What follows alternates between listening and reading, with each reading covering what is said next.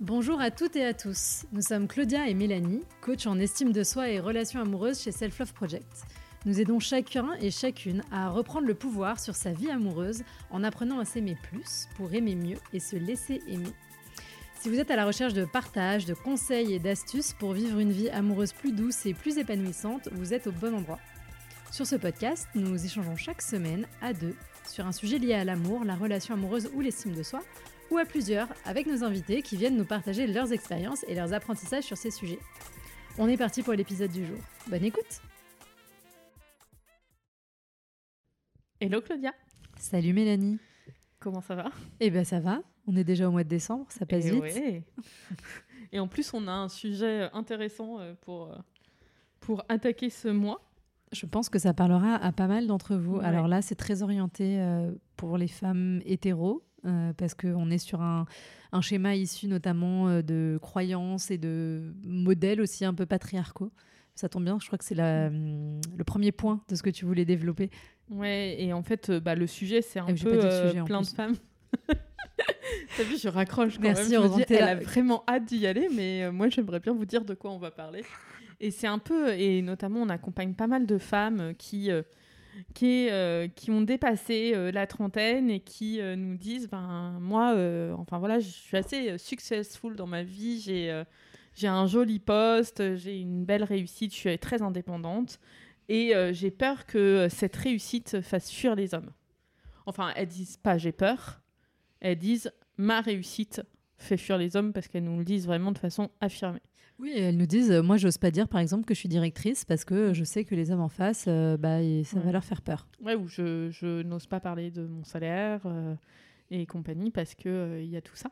Et comme le disait Claudia, le premier point, c'est vraiment le côté sociologique.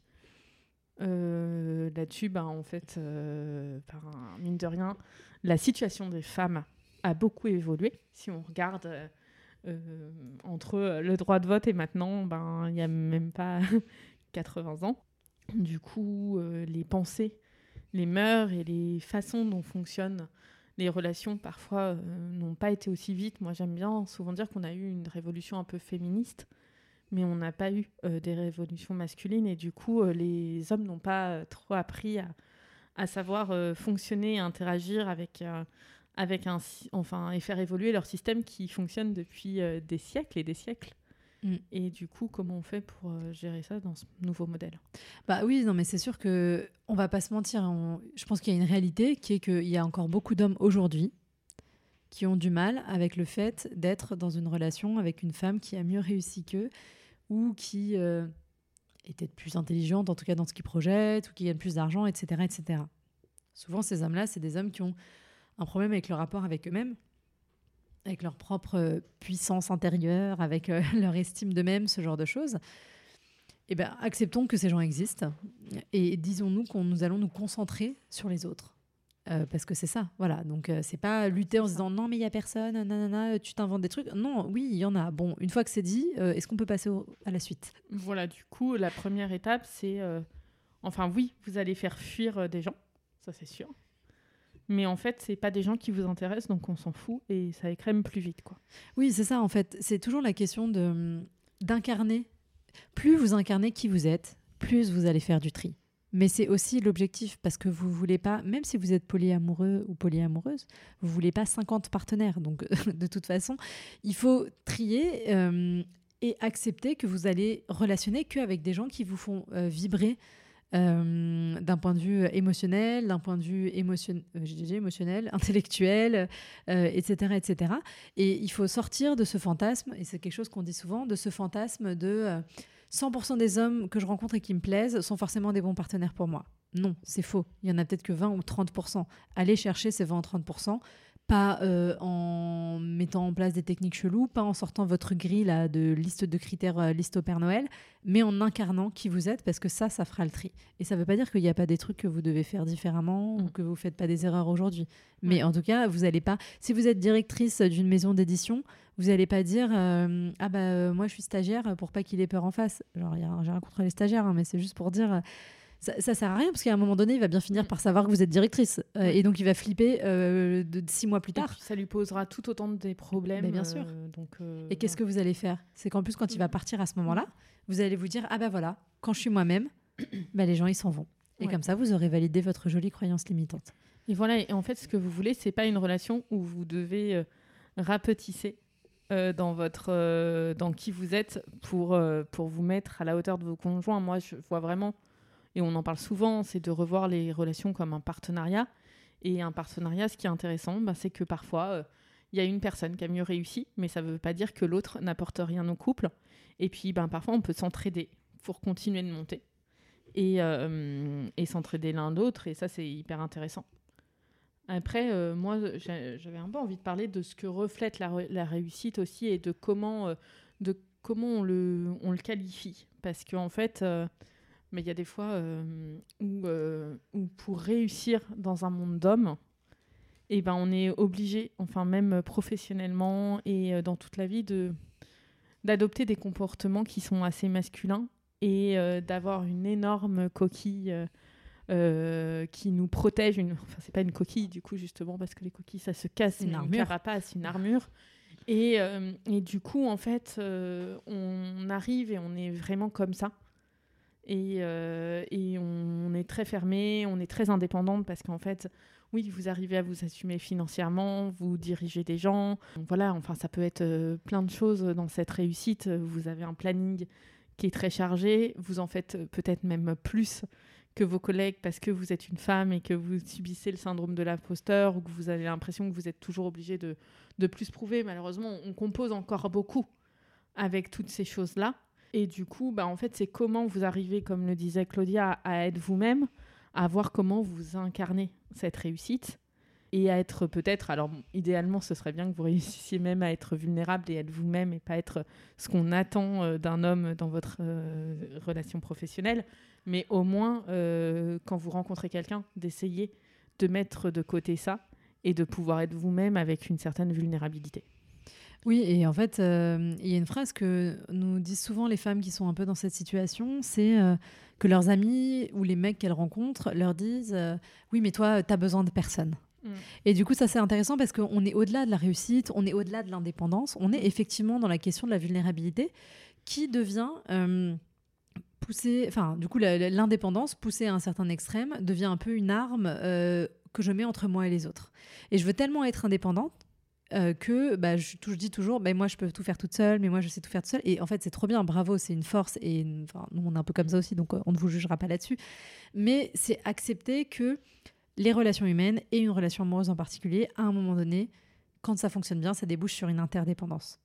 Et c'est OK, interdépendance, ça veut pas dire dépendance, ça veut dire interdépendance. On est des êtres euh, humains, on est des animaux sociaux, on a besoin des autres dans la vie. Donc c'est aussi vous poser la question, est-ce que je laisse la place à l'autre dans ma vie, dans ma façon, dans mon vocabulaire, dans mon énergie Est-ce que je laisse la place à l'autre pour m'aider? Euh, Pas pour m'assister, pas pour me sauver, mais pour m'aider. Euh, et est-ce que j'accepte de lui montrer mes failles aussi dans la dynamique de la relation? Je peux être la plus grande directrice euh, mode de Paris ou euh, directrice d'un cabinet de conseil et être vulnérable face aux gens, c'est pas antinomique. Et je pense que c'est ça aussi la difficulté, Mm. c'est que comme disait Mélanie, comme on est dans un modèle très masculin de la réussite, la réussite c'est le plus fort, celui qui montre le moins qu'il a des sentiments et qu'il est faillible. Alors que c'est l'inverse, il faut beaucoup de force et beaucoup de courage pour montrer ses failles aux autres. Donc la clé, elle est peut-être par là pour vous à aller explorer si c'est cette phrase que vous entendez souvent.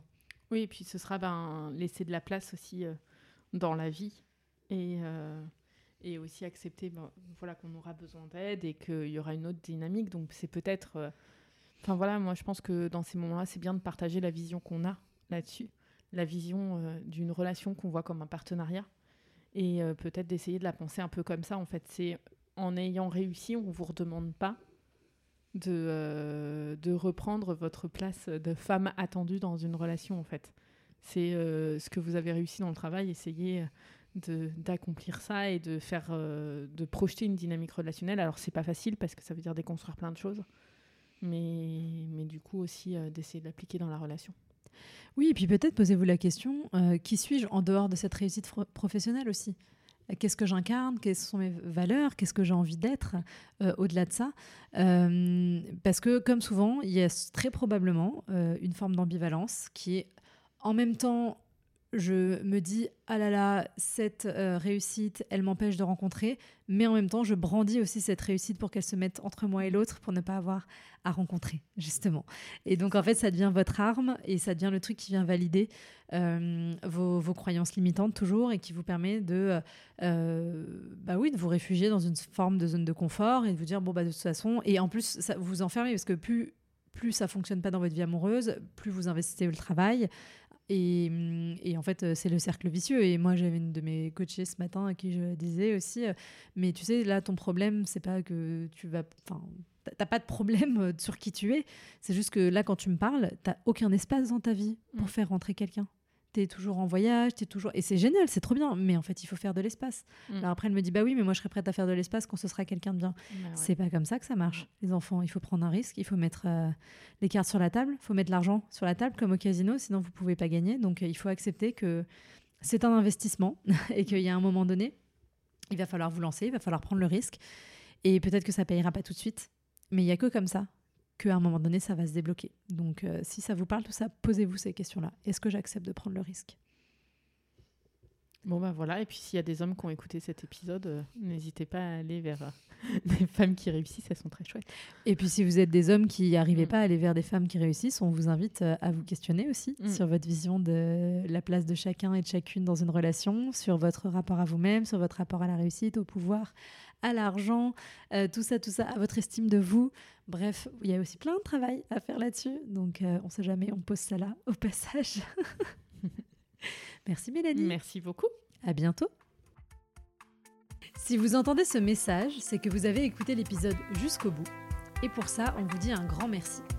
Si cela vous a plu, n'hésitez pas à nous laisser 5 étoiles sur votre application de podcast favorite. Et si les sujets développés dans ce podcast vous parlent, vous allez adorer le contenu de notre compte Instagram Self